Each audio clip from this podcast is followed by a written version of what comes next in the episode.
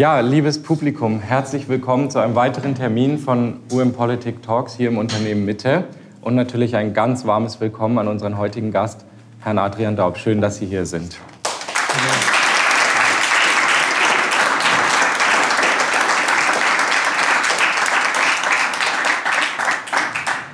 Ja, Herr Daub, ich fange kurz an. Ich habe, als ich vor eineinhalb Jahren begonnen habe, mir über diese Veranstaltungsreihe Gedanken zu machen, da gab es eine Liste mit Namen von Menschen, die man für diese Veranstaltung gerne einladen möchte. Und auf dieser Liste stand Ihr Name bereits drauf. So. Wow. Ähm, ich hatte damals Ihr Buch gelesen, was das Valley-Denken nennt, und fand das sehr spannend und habe gedacht, diesen Herrn Daub, den muss ich unbedingt einladen. Aber das lag dann nicht so nahe. Ich erkläre gleich, wieso. Sie sind ja nicht hier in Europa zu Hause, sondern ihre Wahlheimat ist die USA in Kalifornien. Und da war der Weg nach Basel natürlich nicht der nächste. Das stimmt. Und äh, so war jetzt, dass es jetzt im Rahmen ihrer Europareise geklappt hat, dass Sie heute hier sind, freut mich natürlich ganz besonders. Wie gesagt, Sie lehren an der Stanford University in den USA.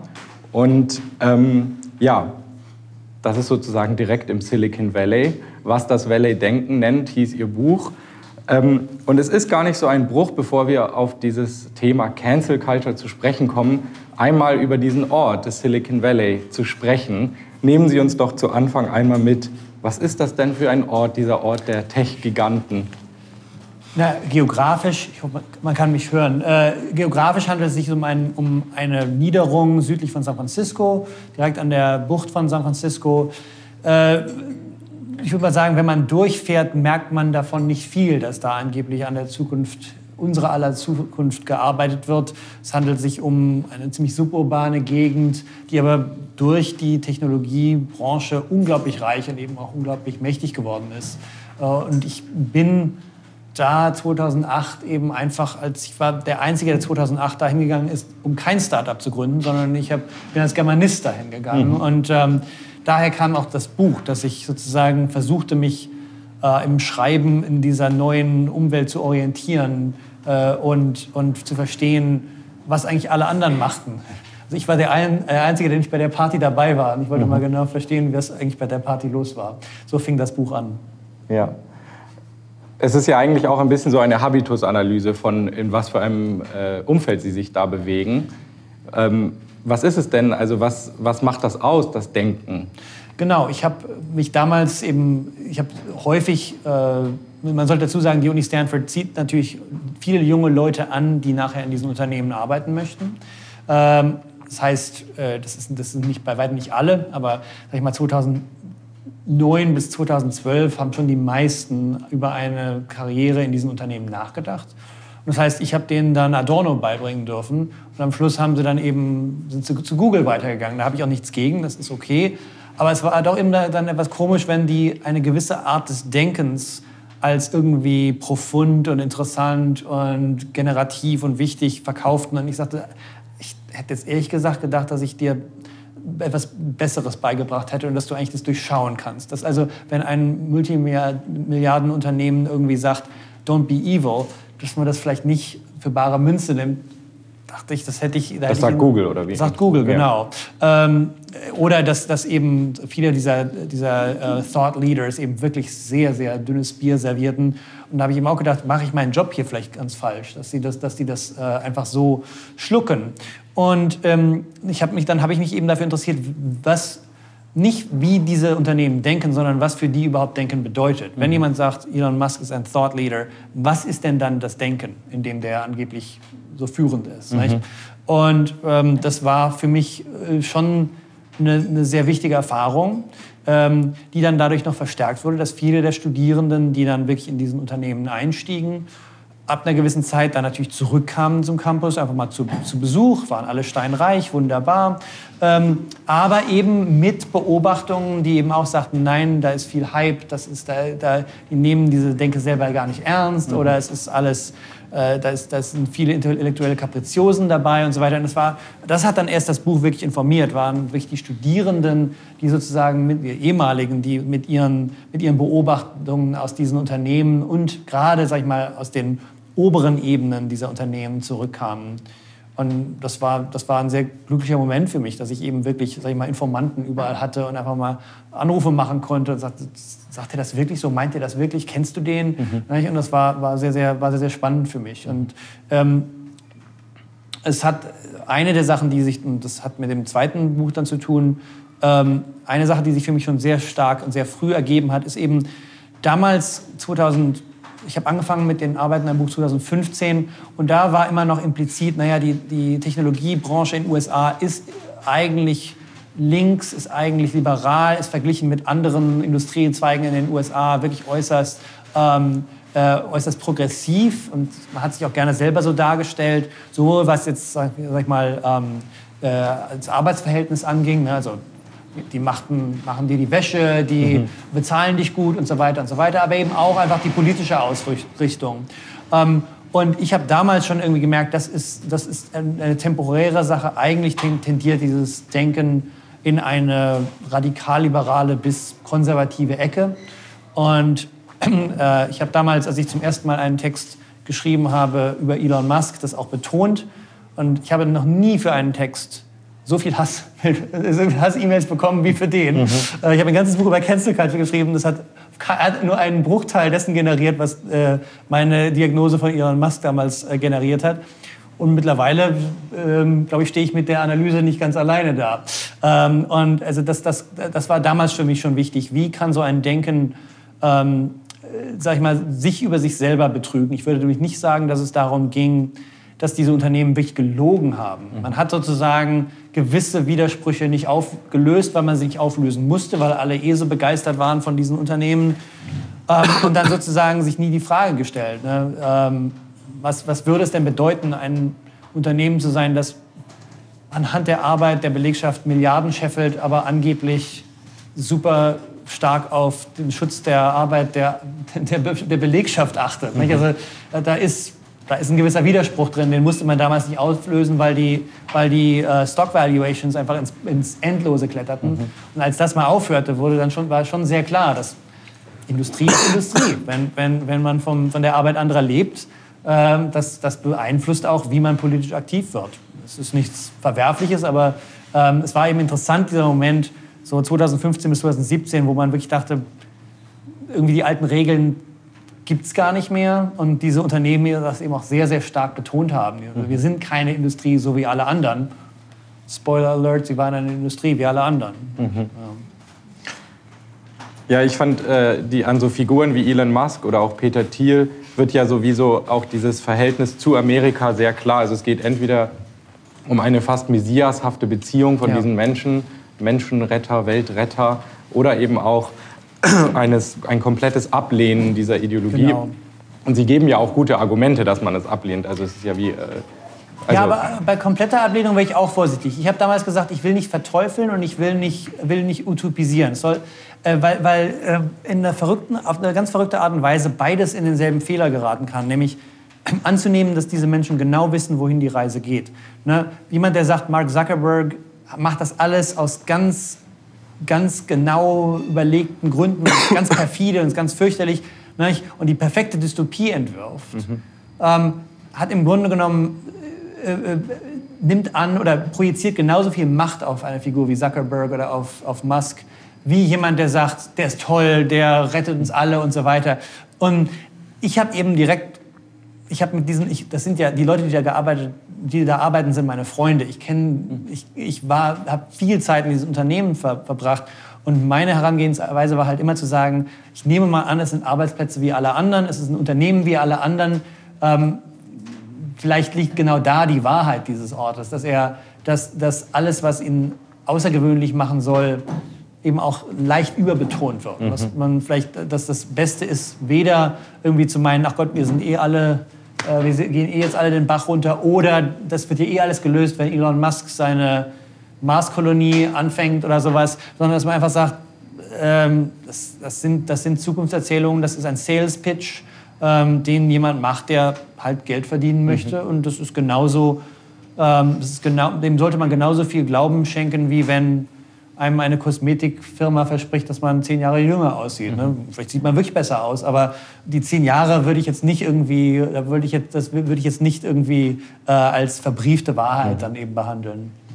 Ja, ja, ein Gespenst geht um. Ein Gespenst geht um ist der, nicht nur der Klappentext Ihres Buches, es ist auch der erste Satz in unserem Einladungstext zu der heutigen Veranstaltung. Und es ist natürlich auch, sind die ersten Worte auch des kommunistischen Manifests von Karl Marx und Friedrich Engels.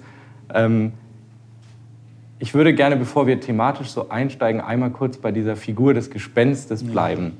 Was ist es mit diesen Figuren der Gespenster, dass wir die immer wieder bemühen, ja. wenn es darum geht, irgendwas in unserer Gesellschaft zu beschreiben?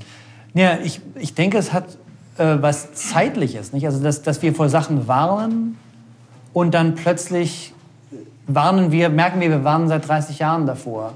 Und nicht also der andere große Marx-Satz mit, nicht also das erste Mal als, als, äh, als Tragödie, das zweite Mal als Farce. Nicht? Also Marx war immer fasziniert von diesen Wiederholungen. Mhm. Und ich denke, das Gespenst, das umgeht in Europa, ist, das kommt aus derselben Ecke. Das ist eine, da geht es darum, dass wir, dass, dass unser Zeitempfinden, unser Fortschrittsempfinden irgendwie ähm, nicht bedient wird, dass wir denken, damit müsste doch jetzt eigentlich schon mal Schluss sein und dann ist damit nicht Schluss. Oder das Problem sollte jetzt aber entweder sich, es sollte entweder gegessen sein oder es sollte noch viel schlimmer geworden sein und das ist, weder das eine noch das andere ist passiert. Und ich habe eben, ich habe hab diesen Einstieg in das Buch relativ spät geschrieben.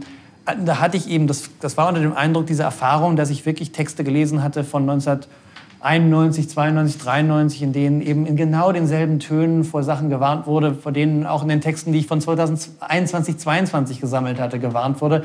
Und ich habe irgendwie das, diese, diese, dieses Gefühl, ähm, ähm, dass irgendwie dass, dass die zeitliche Sequenz nicht mehr ganz funktionierte, mhm. hat mich dann doch sehr beeindruckt und deswegen habe ich dann auch nach diesem äh, nach dem Marx äh, nach dem Marx äh, Zitat gegriffen, zum Teil auch deswegen, weil so natürlich auch andere Bücher zu diesem Thema bereits einleiten mhm. und ich gemerkt habe, ich zitiere sozusagen frühere Diskurse, ohne dass mir die überhaupt klar gewesen wären. Mhm. Und das ist, das ist schon ein bisschen, das ist einerseits, denke ich, für die Warner ein Problem, die vor sehr ähnlichen Sachen seit 30 Jahren warnen. Mhm. Aber es ist auch für mich als Aufklärer ein bisschen ein Problem. Mhm. Nicht?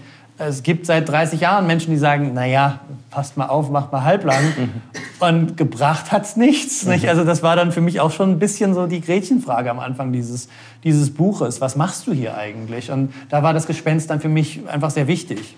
Und als ästhetische Figur, das will ich jetzt schon noch von Ihnen so. als Literaturwissenschaftler wissen. Weil, also was, als, als Figur, das Gespenst, was, was ist das? Also was ist diese Sehnsucht nach diesem Wesen? Ich glaube, es ist äh, einerseits die, der Wunsch, sich gruseln zu können vor neuen Bedrohungen, mit denen man eigentlich aufgewachsen ist. Nicht? Wir, wir sind alt geworden mit dieser Warnung.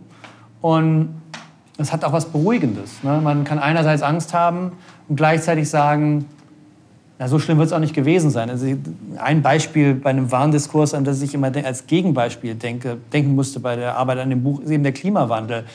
Da bin ich eben auch aufgewachsen mit, Sie ja sicher auch, mit Warnungen und dieses, dieses Gefühl, dass sich die Realität langsam den Warnungen angleicht, ist ein ganz fürchterliches. Nicht? Eben weil man irgendwie, weil es was ganz anderes ist, wenn man mit irgendwie was ich saurem Regen oder sowas, dann ist das irgendwann wieder weg oder gegessen. Nicht? Und, ähm, und das war für mich schon, schon sehr interessant, dass das so eine Warnung ist, die, die, uns, die uns nichts abfordert und mit der wir sozusagen, mit denen sich recht gut leben, mit der sich recht gut leben lässt, wenn das mhm. Sinn ergibt. Ne? Mhm. Ich habe hab so ein bisschen über diese Frage nachgedacht, was diese Figur des Gespenstes eigentlich ist. Und mir sind immer diese Geisterfilme eingefallen, wo ähm, dann irgendwie versucht wird, dieses, das Gespenst oder so zu fotografieren, mm. oder? Es wird dann irgendwie versucht, eine Falle zu bauen oder so, wo so. das Gespenst dann reintrappt. Ghostbusters-mäßig. Sowas genau. in die ja, Richtung. Ja. Äh, und dann, und in dem Moment, wo dann das Foto da ist, oder in dem es dann real wird, da passiert immer irgendwas. Oder dann, genau, dann, dann, dann ist es plötzlich hinter der Schulter oder so. Genau, genau, also entweder ja. ist es dann, wird es richtig gruselig oder es ist dann eigentlich auch äh, gebannt. gebannt. Und deswegen würde ich sagen, machen wir das Gespenst doch mal sichtbar. Gerne. ja, Cancel Culture. Ich glaube, ähm, es gibt tausend Einstiegspunkte, für, um die, über dieses Thema zu sprechen. Äh, und ein, äh, eine sehr verlässliche Quelle, um darüber zu rechnen, war tatsächlich die Kulturindustrie oder die Diskursproduktion in den letzten Wochen, gerade in der Vorbereitung hier in der Schweiz auf diese Veranstaltung. Ähm, ich weiß nicht, wie Sie alle diese Diskurse mitverfolgt haben in den letzten Wochen, ob es die NZZ war mit ähm, einer Drag-Lesung in der Stadtbibliothek München oder ein Gender-Tag an einer Züricher Sekundarschule in Steffar oder ähm, eine aktuelle Ausgabe der Sternstunde Philosophie von letzter Woche, wo auch im weitesten Sinne über dieses Thema gesprochen wurde. Ähm, und dann gestern tatsächlich die Sonntagszeitung ähm, ganz prominent, äh, was darf man noch sagen? Ja, auf der, ähm, der Aufmacher in Leben und Kultur. Und äh, an diese, in diesem Artikel schloss sich dann endgültig der Kreis zu unserem heutigen Gast, weil es geht um die Universität, an der Sie lehren. Ja, ich war so froh. man, ist, man, ist, man ist so weit weg von zu Hause, dann ist es plötzlich doch so nah. Genau.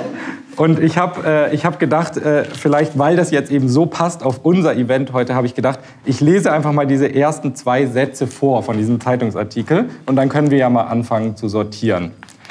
Also, es wäre zum Verrücktwerden, wenn man denn verrückt noch vorbehaltlos sagen dürfte. Doch auch zu diesem Wort oder zu crazy, wie es im Englischen heißt, gibt es mittlerweile Einwände, gar von höchster Stelle.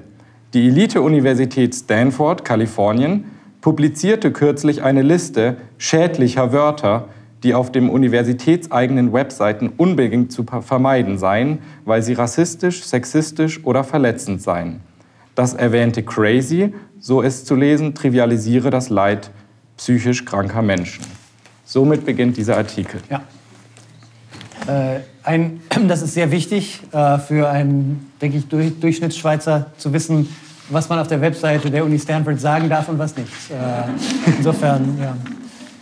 Ja, äh, das ist eine Story, die ist so kurz vor Weihnachten, glaube ich, hochgekocht in den US-Medien. Und ähm, ich weiß noch, als ich die zum ersten Mal gelesen habe, da habe ich auch gedacht, dass dieses Beispiel wird dich jetzt noch ein paar Monate verfolgen. Das ist mhm. natürlich, ähm, ähm, man, man, man, äh, ich schloss gleich schnell äh, ganz große Freundschaft damit. Äh, mhm. Äh, es ist, äh, das ist ein, wirklich ein sehr gutes Beispiel äh, dafür, Warum? wie so, so, so, so, wie so Anekdoten funktionieren. Man bemerkt gleich schön die Entgrenzung des Ganzen. Ne? Es kommt von höchster Stelle in Stanford. Äh, die Uni macht's. Das ist, das ist so eine Sache, wo man in den USA mal sehr vorsichtig sein muss. Wenn eine Universität etwas macht, amerikanische Universitäten, für diejenigen, die schon mal da waren, nicht, sind gigantische Operationen. Dass, dass wirklich die Uni irgendwas macht, ist sehr, sehr selten. Ähm, das ist wie wenn, wie wenn ein Großkonzern eine Meinung von sich gibt. Das macht man sehr ungern, weil man immer jemanden verprellt und weil auch keiner genau weiß, wessen, wessen Job das eigentlich wäre. Was tatsächlich passiert ist, ist anscheinend, dass einige, ich habe das dann mal, habe mal ein paar Telefonate gemacht, ich kenne die Leute ja, dass ich in unserem IT-Department, also das sind die Leute, die unsere unsere, äh, mein Laptop zum Beispiel eben mit der Antivirus-Software ver, ver, ver, ähm, versehen, die uns bei während Corona auch sehr nett mit, also mit Zoom und so weiter eben behilflich gewesen sind.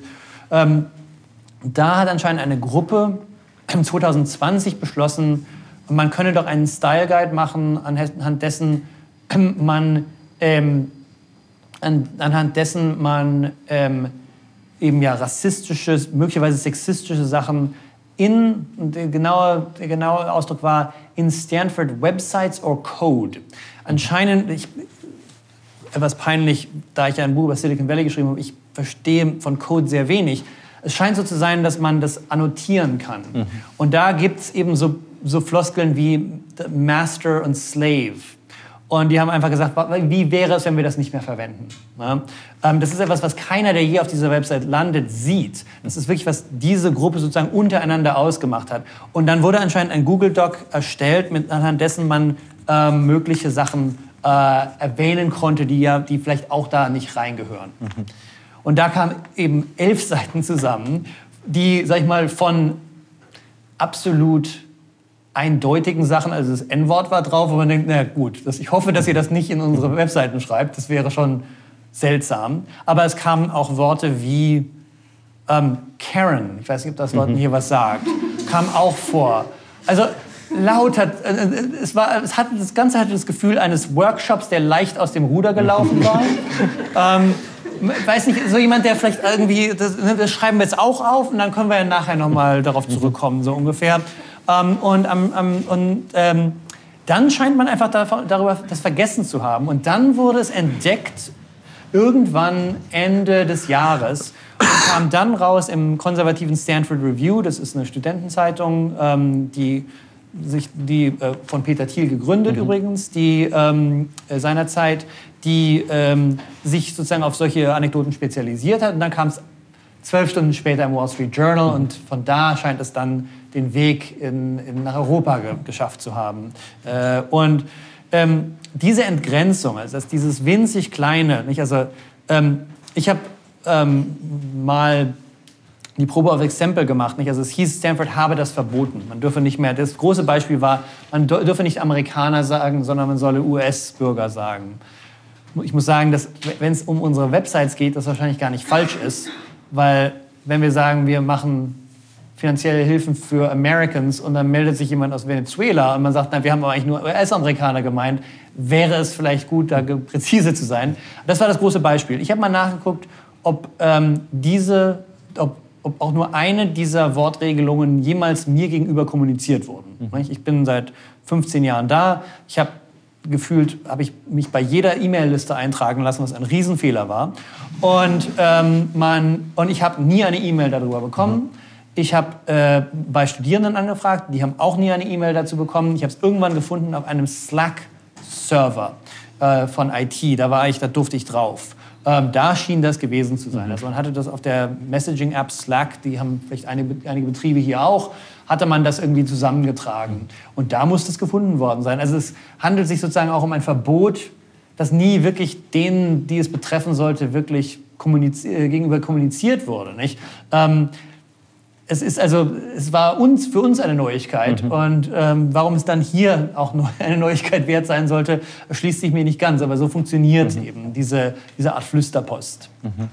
Jetzt ist es ja so, ähm, dieser Titel, was man noch sagen darf, ähm, das äh, schlägt in eine Kerbe. Die äh, Le Leute wissen, was dort gemeint ist. Und es gibt, äh, das ist durchaus ähm, ein Phänomen, was uns seit einigen Jahren beschäftigt. Ja und darüber wollen wir jetzt ja auch heute sprechen. Es ist äh, ein Phänomen, was sich darauf bezieht, dass ähm, Menschen oder Firmen ähm, ja, eine Cancelung äh, unterzogen werden, wenn sie irgendetwas falsch machen.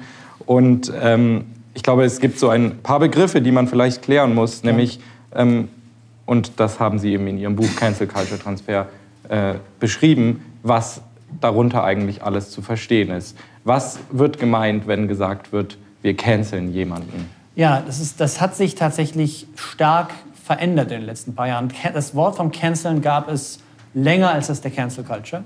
Ähm, das scheint so Mitte der 2010er Jahre äh, sich in online, gewissen Online-Spaces etabliert zu haben, aber es gab es schon früher. Äh, das ist ein afroamerikanisches Wort vor mhm. allem.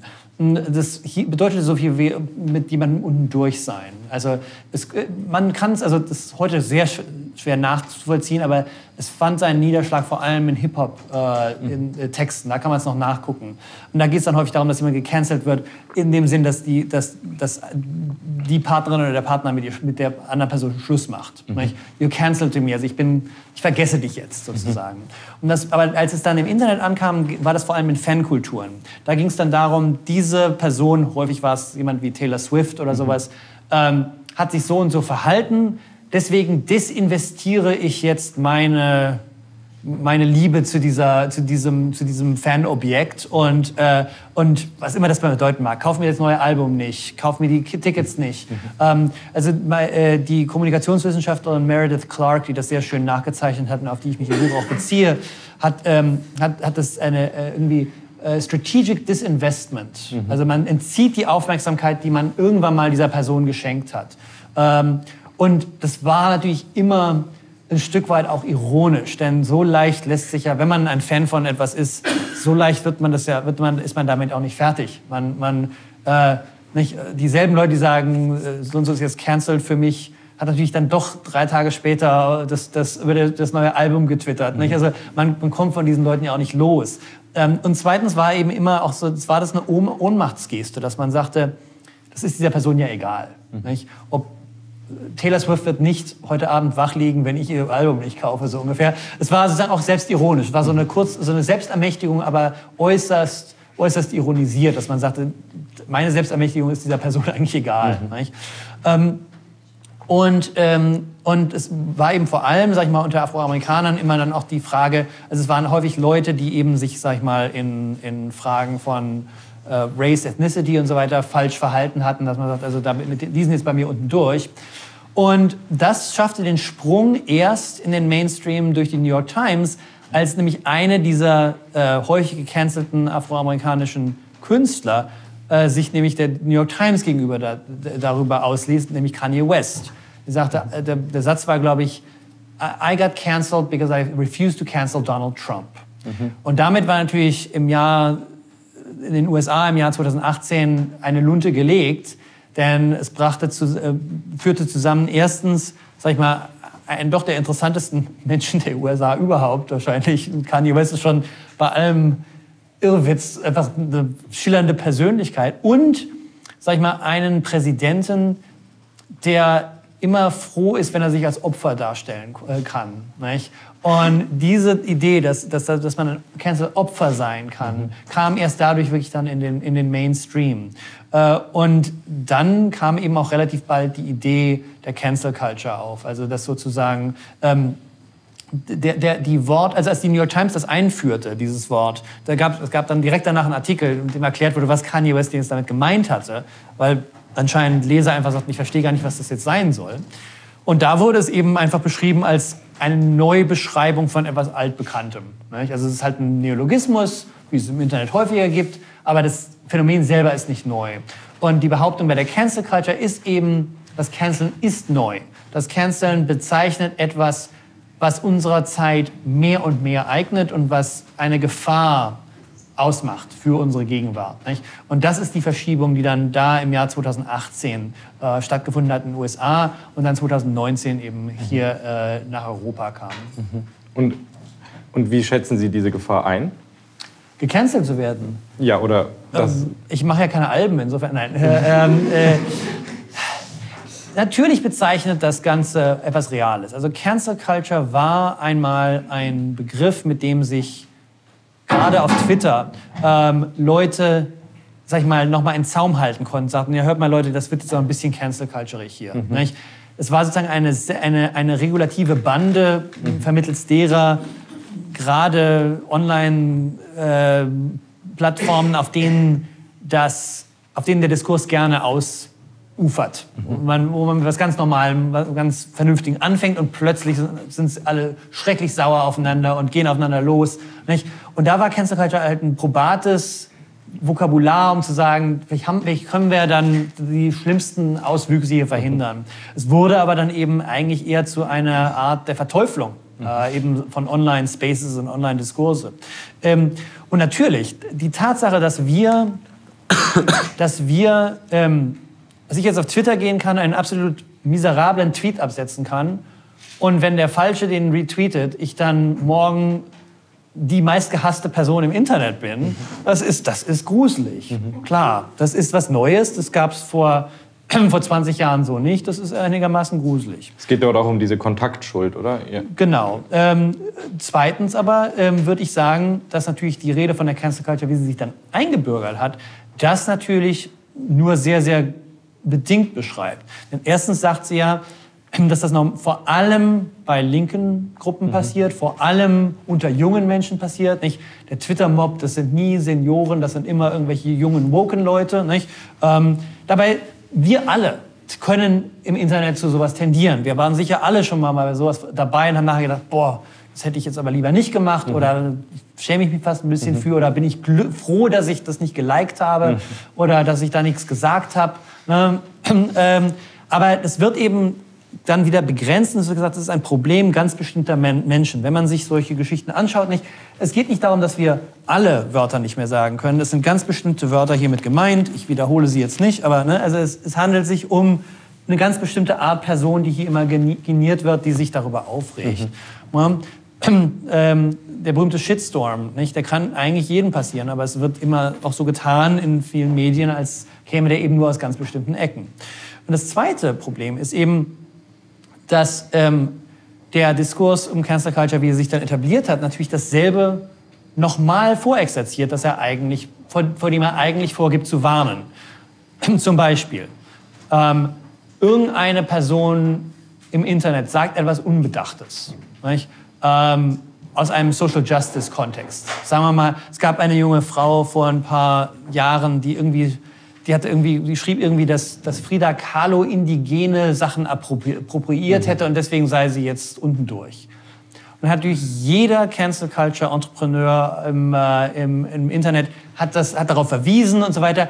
Und man muss sagen, was, was dieser jungen Dame passiert ist, ist natürlich auch eine Cancellation irgendeiner Art. Nicht? Also die wird ihres Lebens sicherlich die nächsten zwei, drei Tage nicht besonders froh geworden sein. Das heißt, die Leute ähm, ähm, verweisen auf angebliche Erregungsspiralen im Internet und füttern damit Erregungsspiralen mhm. im Internet. Nicht? Es handelt sich also äh, so eine Art Othering, könnte man sagen, dass man sagt, ja, wenn die das machen, ist das was anderes, als wenn ich das mache. Mhm. Und insofern, das ist, die, das ist die Verzerrung, die ich da sehe beim Cancel Culture Diskurs, äh, dass, dass, dass, dass eben, wenn, wenn wir darüber reden wollen, was wir alle ab und zu mal machen, mhm. und dass wir noch nicht ganz die diskursiven Werkzeuge zu Handen haben, die möglicherweise für das Social Media Age von, von, von Nöten sind, dann habe ich, das, das finde ich eine total interessante Unterhaltung. Aber das ist eben der Cancel Culture Diskurs nicht. Der sagt, das ist vor allem eben ein Problem,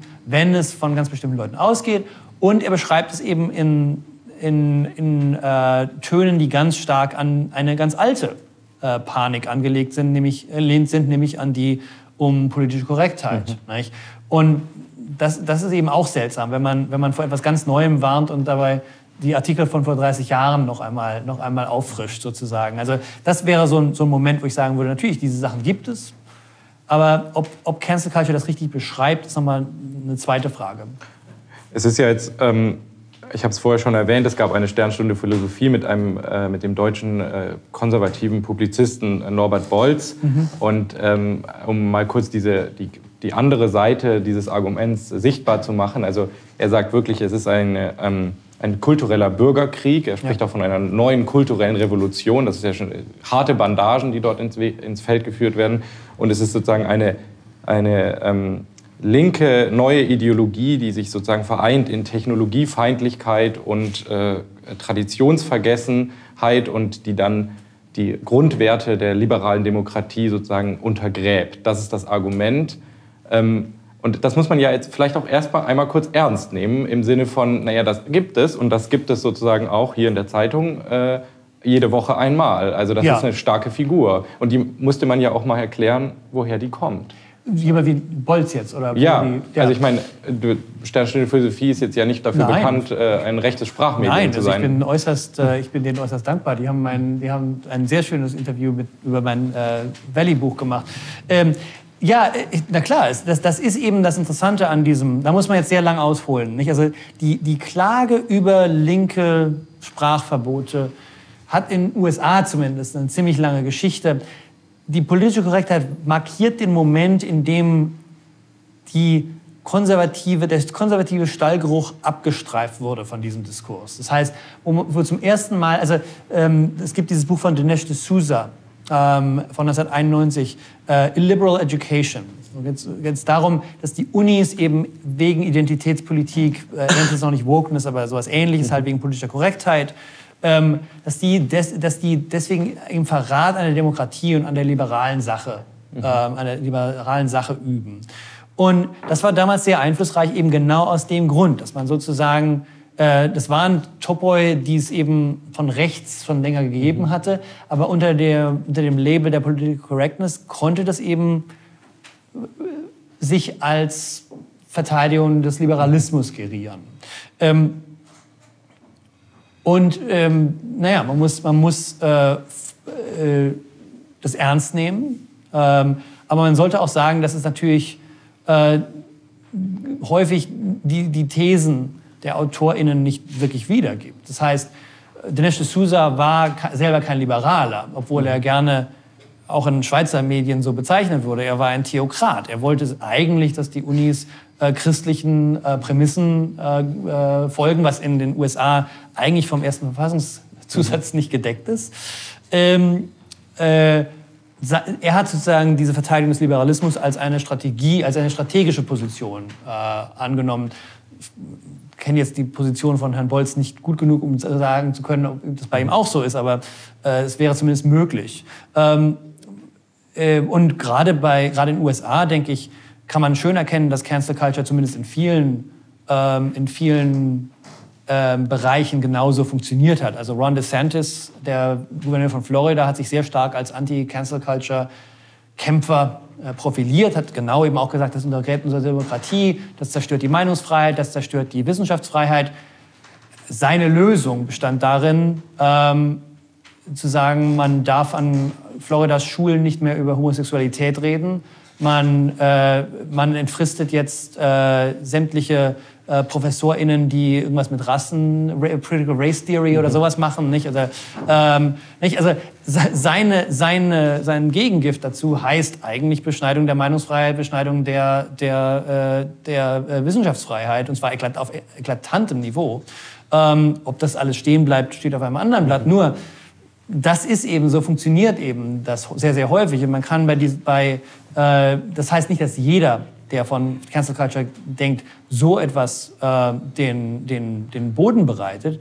Aber es fällt eben doch auf, dass, dass ähm, ähm, man in diesem Diskurs sehr schön changieren kann zwischen einer Verteidigung von etwas und dann dem klammheimlichen Kassieren desselben angeblich so verteidigenswerten äh, Gutes.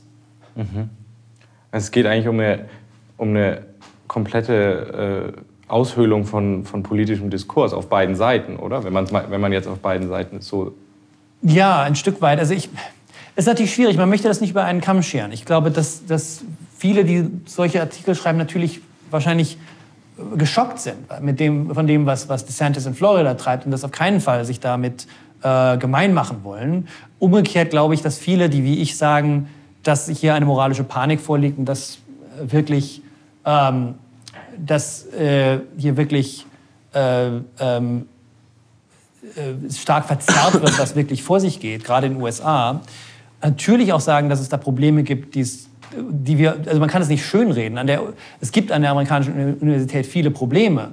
Ähm, es sind nur nicht eben die, die dieser Diskurs betont. Also, nicht, also ich denke, im Grunde genommen. Was, also was sind die richtigen Probleme? Also, oder naja, also ich denke, ein Problem, das bei der Cancel Culture immer mitschwingt, aber nicht genügend reflektiert wird, ist, dass die Universitäten in den letzten 30 Jahren, um ein Beispiel zu nennen, eben sehr stark.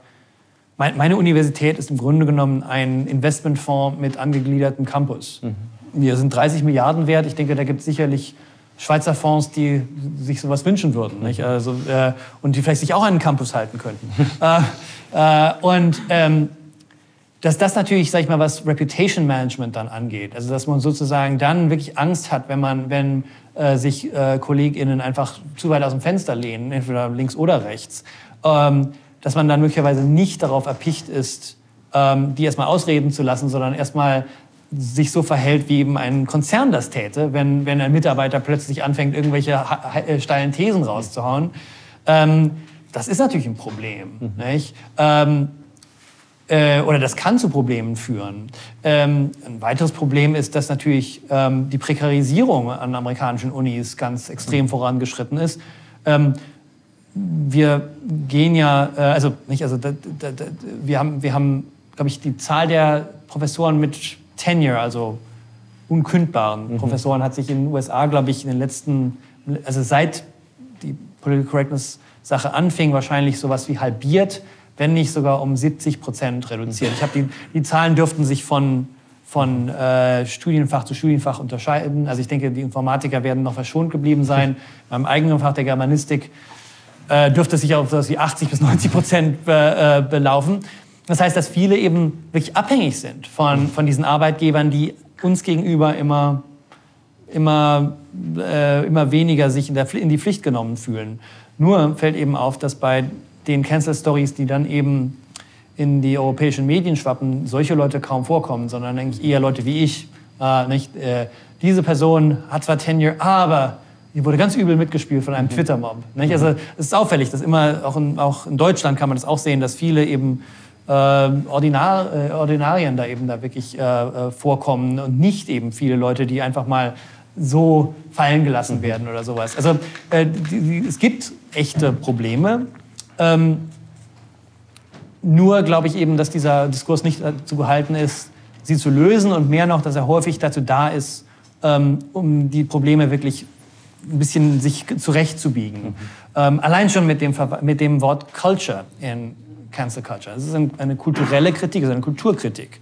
Sagt, äh, so sind wir jetzt drauf und wir sollten nicht so drauf sein. Mhm. Okay. Ähm, es gibt natürlich auch das, die ganz naheliegende Überlegung, wie funktioniert unser Arbeitsrecht, sollte unser Arbeitsrecht so funktionieren, das wird nicht gestellt. Mhm. Ähm, das ist für mich schon bezeichnend. Das was war eben auch für Political Correctness bezeichnend, äh, dass ähm, man über eben diese, diese Tabus oder über, diese, über die Diskurskultur reden wollte, um nicht die sich damals abzeichnende Desinvestition eben auch durch die Reagan-Regierung ähm, zum Thema machen mhm. zu müssen. Ja. Und schlimmer noch, manchmal kann es natürlich so kommen, dass solche Stories dann, wie DeSantis das ja tut, dazu benutzt werden, um zu sagen, ja, eigentlich haben die es ja verdient. Wir, wir ziehen unser Geld zurück von der Uni. Naja, das sind ja auch nur woke Indoktrinierer, mhm. ähm, die eure Kinder, was weiß ich, trans machen oder sowas. Mhm. Und dann, dann denen geben wir jetzt gar kein Geld. Nicht? Mhm. Ähm, das ist... Ähm, also das, ist, das sind Fabeln der Desinvestition. Die haben die, haben die Desinvestition in amerikanische, die amerikanische Bildungslandschaft ein Stück weit begleitet und plausibel gemacht. Mhm. Und ähm, insofern, da denke ich, dass, ähm, und das ist eben was, was bei, den, bei, der, bei mit der Kulturfixierung komplett außen vor gelassen wird. Wir müssen das Gespräch noch ein bisschen in, nach Europa zurückholen. Gerne. Äh, äh, es ist ja schon die Frage, okay, warum verfängt das jetzt hier?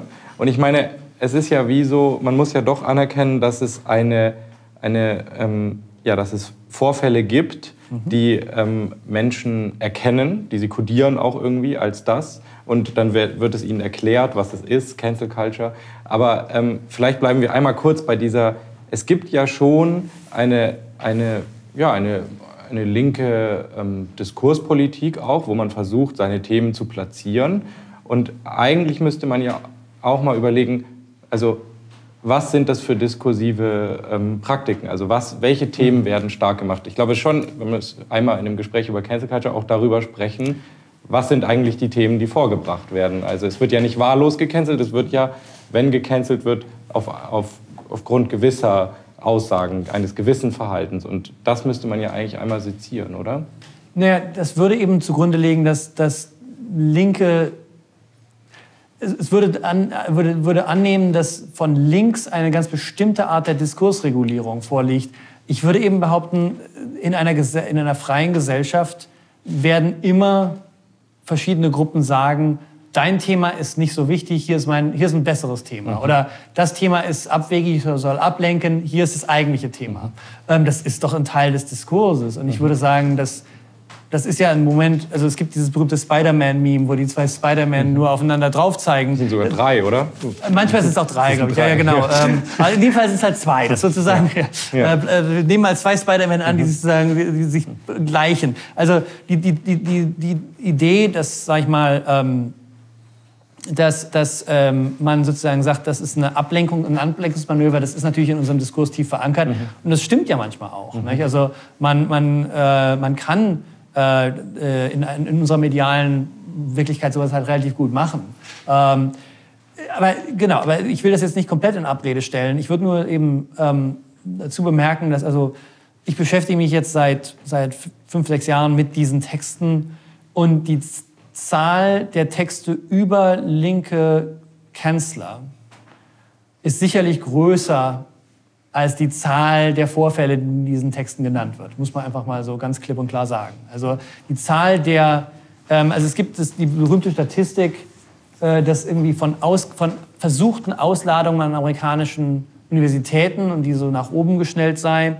Und ähm, die Texte, in denen auf einzelne Fälle ähm, verwiesen wird, sind zum Teil größer als die Zahl der Fälle in einem Jahr. Das heißt, das heißt nicht, dass eine Ausladung nicht schlecht ist. Das heißt nicht, dass eine, dass, ähm, eine Uni eigentlich nicht ähm, sich damit äh, sich damit beschäftigen sollte, Redner wieder auszuladen. Ich finde, man nicht hingehen ist immer noch ein probates Mittel. Kritisches Ignorieren ist gut. Mhm. Ähm, aber, ähm, also insofern, das will ich nicht verteidigen. Das Problem ist nur, ähm, dass die mediale Aufbereitung eben, und das ist mit dem Vorwurf der, das ist eben mein Untertitel mit der moralischen Panik, das zielt ab auf dieses Missverhältnis. Wenn die Zahl der Artikel das sozusagen in den Schatten stellt, dann denke ich, muss äh, auch unsere mediale Praxis reflektiert werden. Ähm, das gilt sicher auch für andere Sachen. Mhm. Aber ich meine, ein, groß, ein gutes Gegenbeispiel, denke ich, das von links kommt in den USA, wo Einzelfälle immer sehr stark gemacht werden, aber gesagt wird, diese Einzelfälle gehen jetzt aber auf ein Prinzip, wäre Black Lives Matter oder Me Too. Ne, wo man sagt, das ist, das ist, die, diese zwei Diskurse sind relativ zeitgleich in die Welt gekommen. Ähm, also die, diese drei Diskurse, nicht? Cancel Culture, äh, äh, äh, ähm, äh, äh Black Lives Matter und, und äh, Me Too. Und beide und alle drei argumentieren ja, okay, da ist jetzt irgendwas passiert mit irgendeinem Hollywood-Schauspieler, aber das ist kein Einzelfall, das hat System und zwar so und so und so. Mhm. Black Lives Matter sagt, da ist eine Person zu Tode gekommen und das ist kein Einzelfall wegen äh, systematischem Rassismus, so und so und so. Und Cancel Culture sagt, ja, da ist eine Person ausgeladen worden oder gefeuert worden, das ist kein Einzelfall, so und so und so. Nun können wir, die, die Zahlen sind bei, bei MeToo und Black Lives Matter, aber stehen in, in, in keinem Verhältnis zu denen, an denen Cancel Culture Stories festgemacht werden. Ähm, und das muss man, glaube ich, auch dazu sagen. Also, ähm, und da ist dann eben ein Diskurs, muss man einfach sagen, dann sind die Diskurse anders. Man kann trotzdem sagen, dieser Text ist tendenziös oder falsch oder baut das schlecht auf oder die Universalisierung funktioniert nicht. Aber es handelt sich doch um was, was sehr, sehr anderes. Mhm. Es gibt es ja auch äh, aus linken Kreisen ähm, Kritik äh, ja. an ähm, einem gewissen Verständnis von linker ähm, Politik. Ähm, und es geht meistens um die Frage, wie nehmen wir die breite Bevölkerung in diesen Diskursen mit? Ja. Ähm, wie äh, ganz plakativ, wie erklärt man einem Menschen, der noch nie Judith Butler gelesen hat, warum er jetzt gendern soll ja. oder so. Ähm, und es ist ja durchaus zu attestieren, dass wir in einer Zeit leben, die krisenbehaftet ist. Wir haben, sagen, alle sind gewohnt, dass eigentlich wir in einem Zustand der Krise leben, sei es Pandemie, sei es Wirtschaftskrise, Bankenkrise in der Schweiz oder die Klimakrise oder ein Krieg in Europa. Ähm, und die Frage ist, äh, ist gibt es so ein, vielleicht eine Teilerklärung irgendwie damit, dass, dass es so ein Ohn, eine Ohnmachtsthese irgendwie, dass man sagt, äh, an diesen großen Sachen, gut, da kann ich jetzt leider nicht, da kann ich nichts mehr ändern, aber ich, ich kann, was ich noch kann, ist, ich kann meinem Professor vorschreiben, wenn er ein falsches Wort verwendet hat. Das mag sein. Also ich denke, dass, ähm, also, aber ich denke, das sind doch dieselben jungen Leute, die sich auch mit den großen Themen wie zum Beispiel der Klimakrise auch noch wirklich aufopfernd beschäftigen. Also ich, mir schließt sich da der Trade-off nicht ganz. Ne? Mhm. Ne? Ähm, also eine Sache, die sicherlich dabei ist, dass, dass natürlich sich über jemanden beschweren in, in sozialen Netzwerken das ist geschenkt. Das ist ganz das ist viel leichter, als sich an ein mhm. Gemälde anzukleben oder mhm. sowas. Nicht? Also klar, das, das, das ist sicherlich mit dabei. Ähm, ich glaube aber nicht, ähm, dass, äh, dass sich das generationell irgendwie, irgendwie äh, anders tarieren würde. Ähm, mir wäre auch nicht ich weiß auch nicht, ich, ich bin halt nicht sehr häufig in, in äh, Europa. Ich kann deswegen immer nur bedingt das sagen, aber ähm, ich, ich schreibe Texte, in denen gegendert wird, um das mal als Beispiel zu nennen, und in denen nicht gegendert wird. Ich mache das komplett abhängig von den RedaktorInnen oder den, ähm, den jeweiligen Medien, mit denen ich arbeite. Ich habe noch nie eine E-Mail bekommen, in der gesagt wird, sie gendern aber nicht. Ähm, die Hälfte der Amazon-Rezensionen von was das Valley Denken nennt, sind, sagen, sind einen, einen Stern und sagen, ich habe aufgehört zu lesen, weil das irgendwie, weil er nicht, weil er gendert. Ähm, also äh, das, das, sowas geht immer in beide Richtungen mhm. und es ist äh, äh, die, die, die, Zensur, die, die, die, die Gegenrede kommt nicht immer aus der Gegend, wo man, aus der, dem Bereich, wo man es vermuten würde. Was aber, Sie haben aber angesprochen, die Frage, nicht, also bei all diesen Krisen, äh, hat das was mit diesen Krisen zu tun. Ich habe ehrlich gesagt das, den Verdacht, dass der das Schöne am Cancel-Diskurs für Menschen, für die der funktioniert, die also, sag ich mal, so einen Text lesen und sagen, das, da hat jetzt endlich mal jemand das gesagt. Er hat es auch letzte Woche gesagt, aber gut, er hat es nochmal gesagt, das ist schön. Ähm, ist, dass es recht weit weg ist. Es fängt an mit einer Anekdote aus Stanford. In der eigenen Lebenswelt ist es vielleicht noch nicht so angekommen. Und bei den vielen Krisen, die, wie Sie sagen, Ukraine und so weiter, wo man denkt, fällt noch eine Atomwaffe auf mich drauf diese Woche, ist es vielleicht ganz schön, sich über was gruseln zu können, was in Stanford passiert. Und vor dem man irgendwie auf einer unterschwelligen Ebene doch spürt, naja, äh, ich werde vielleicht einmal eine negative Interaktion haben, wo ich nachher denke, das ist aber blöd gelaufen. Mhm. Aber ich werde trotzdem weiterleben können. Das ist natürlich bei unseren derzeitigen äh, Ewigkrisen vielleicht auch mal ganz schön, dass man sich über was aufregen darf. Das ist was Lösbares. Das, das Lösbares, ja. was Kleines.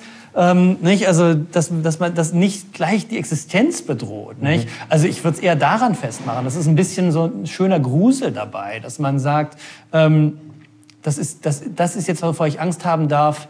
Und es ist doch gespürt relativ weit weg. Mhm. Ne?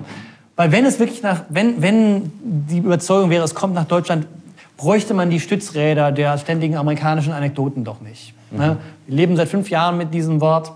Es könnte ja, man könnte ja irgendwann dann mal rein auf, auf europäische Beispiele umsteigen. Das hat man aber nicht, eben weil diese Schwappbewegung irgendwie für diesen Diskurs sehr, sehr wichtig ist. Und ich glaube, das ist was. Das hat wie Fremdschämen nur für für Politik sozusagen. Man, es ist der andere. Man, man, man, es passiert da drüben. Das ist irgendwie schön. Ähm, also ich würde es eher daran festmachen. Ähm, und ich will es auch keinem Menschen deswegen versagen. Ich finde nur halt, dass die Medien sich vielleicht überlegen sollten, wie häufig sie solche Texte bringen. Mhm.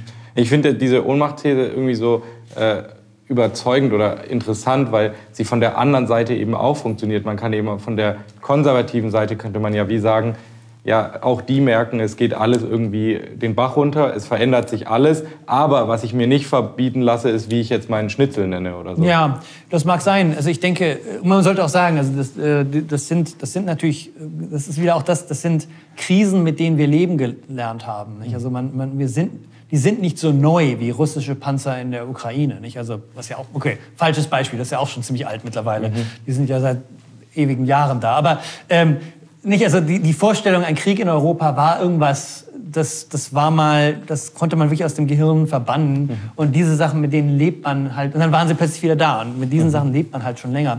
Eine Sache, die ich noch aufgreifen möchte, mit dem Abhängen, nicht? Also, ähm, dass man sozusagen gewisse Menschen vor den Kopf stößt mit solchen Sprachregelungen.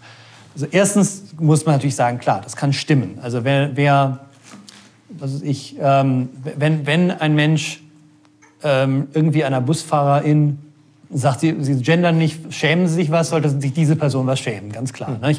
Ähm, andererseits muss man sagen, ist auffällig, dass bei solchen Themen häufig Menschen in, in Haftung genommen werden, die das eigentlich gar nichts angeht. Cancel Culture ist ein, das hat sich mir erst im, in der Arbeit an dem Buch wirklich gezeigt. Cancel Culture ist kein Fernsehdiskurs, es ist ein ein Printmediendiskurs und vor allem eben Feuilleton-Diskurs. Die Bildzeitung in Deutschland zum Beispiel hat sich relativ spät mit dem Wort angefreundet, hat es immer erklärt und hat es auch relativ schnell wieder aus dem Vokabular genommen. In Deutschland wäre das dann eher in der Welt oder in, oder in, in der Schweiz eben in der NZZ. Ähm, und ähm, das ist schon wichtig. Es handelt sich um eine ein, ein Narrativ, das eben vor allem akademisch gebildete Menschen anspricht deswegen auch immer der Rückbezug auf die Uni. Nicht? Damit muss man was anfangen können und so weiter. Das, das ist, glaube ich, auch wichtig. Es ist sozusagen keine gesamtgesellschaftliche Erregung. Es ist eine, die, ich möchte jetzt keinem hier zu nahe treten, der heute hier ist, aber ich nehme mal an, das rekrutiert sich auch Universitätsstadt Basel aus einer, äh, aus einer bestimmten Ecke der Gesellschaft. Und wir, so, äh, die, die so denken wie ich oder die Leute, die eben ganz anders denken, haben wir am Schluss doch wahrscheinlich mehr gemein als, als andere. Ich meine, ich kenne ja viele der Menschen, die ich in meinem Buch kritisiere. Ich habe ja für viele von ihnen gearbeitet. Mhm. Also es ist sozusagen, es ist Filz. Nicht? Ähm, also man muss auch ein bisschen vorsichtig sein, dass, der, dass, dass das sozusagen kein, das ist, glaube ich, kein gesamtgesellschaftlicher Diskurs. Und ich glaube auch nicht, das haben Sie jetzt nicht erwähnt, aber das ist auch noch eine interessante Sache, ähm, die Tatsache, dass, ähm, dass es auch nicht wirklich die Gesellschaft spaltet. Dass sozusagen das wirklich quer durch Milieus geht und andere Milieus einfach ist es ihnen wurscht. Das ist beim Gendern zum Beispiel recht ähnlich. Da gibt es eine schöne Studie aus Deutschland, wo gefragt wird, wie die Wähler verschiedener Parteien sich zum Gendern verhalten. Und das, also ich fand das verblüffend. Es kann sein, dass sie, das stammt von Dezember 2021 oder da könnte sich natürlich in dem letzten Jahr noch viel getan haben. Aber damals sah es irgendwie so aus. Ich habe die Zahlen nicht mehr hundertprozentig parat, aber generell stimmen sie. Bei den Grünen, wie man es erwarten würde, irgendwie 25 Prozent sind pro Gendern, die anderen sagen, nee, das ist übertrieben. Mhm.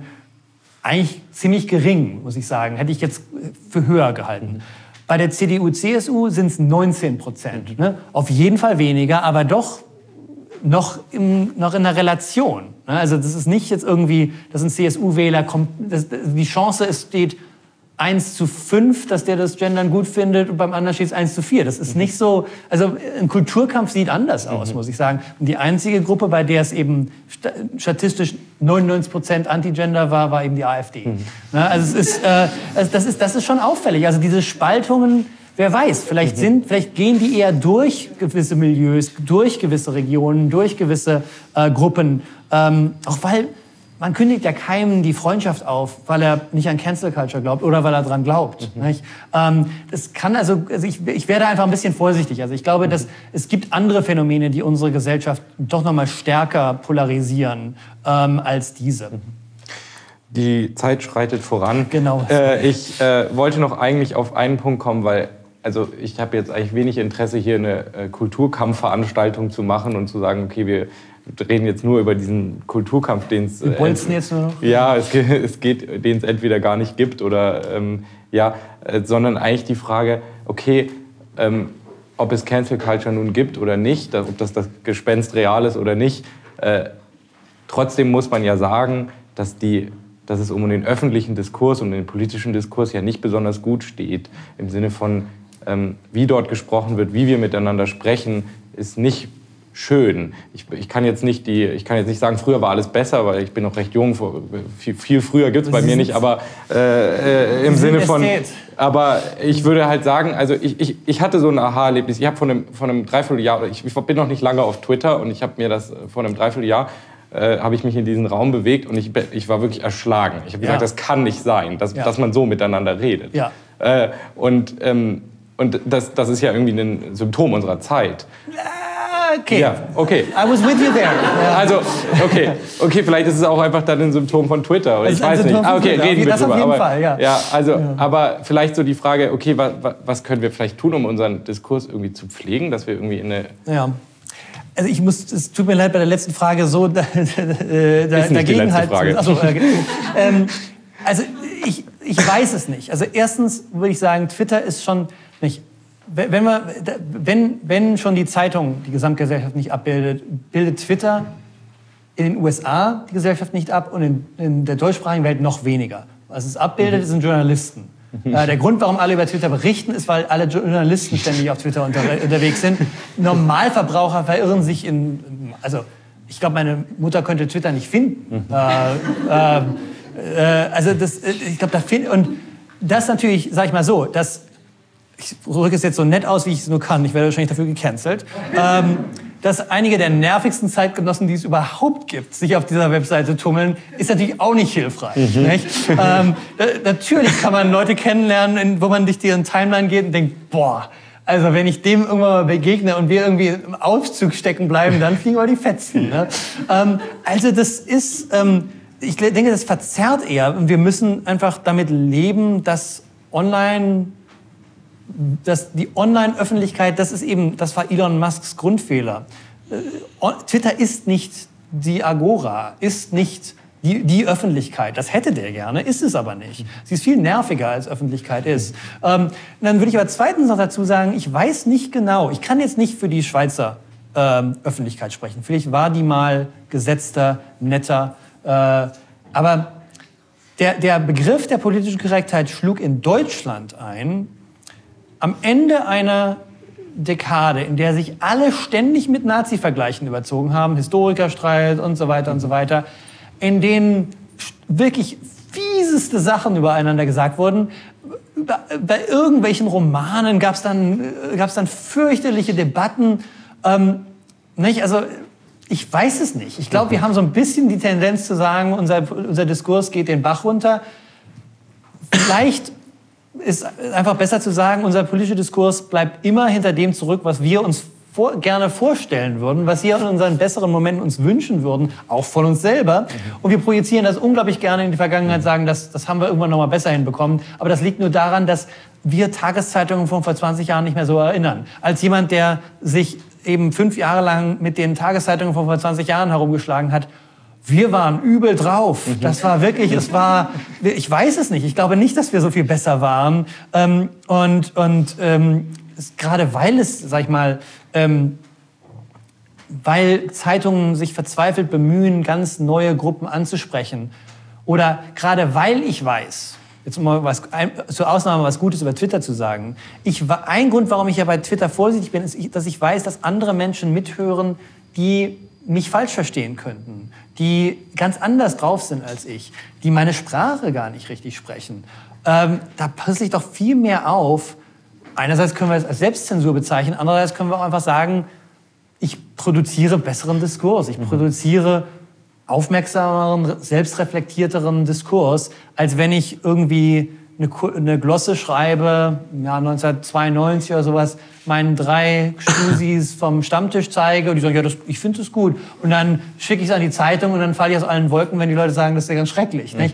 Ich glaube fast, ähm, die, die These widerspricht sich ein Stück weit selber. Wir sind aufmerksamer geworden und das muss nicht immer schlimm sein. Das kann manchmal ähm, auch schwierig sein. Aber ähm, ich glaube auch, dass, ich glaube, da, dass wir da zu, zu schnell äh, Schüssen neigen, neigen. Und ich wäre da sehr, sehr vorsichtig. Mhm. Wir kommen zu meiner letzten Frage. Die bekommt jeder Gast hier ähm, gestellt.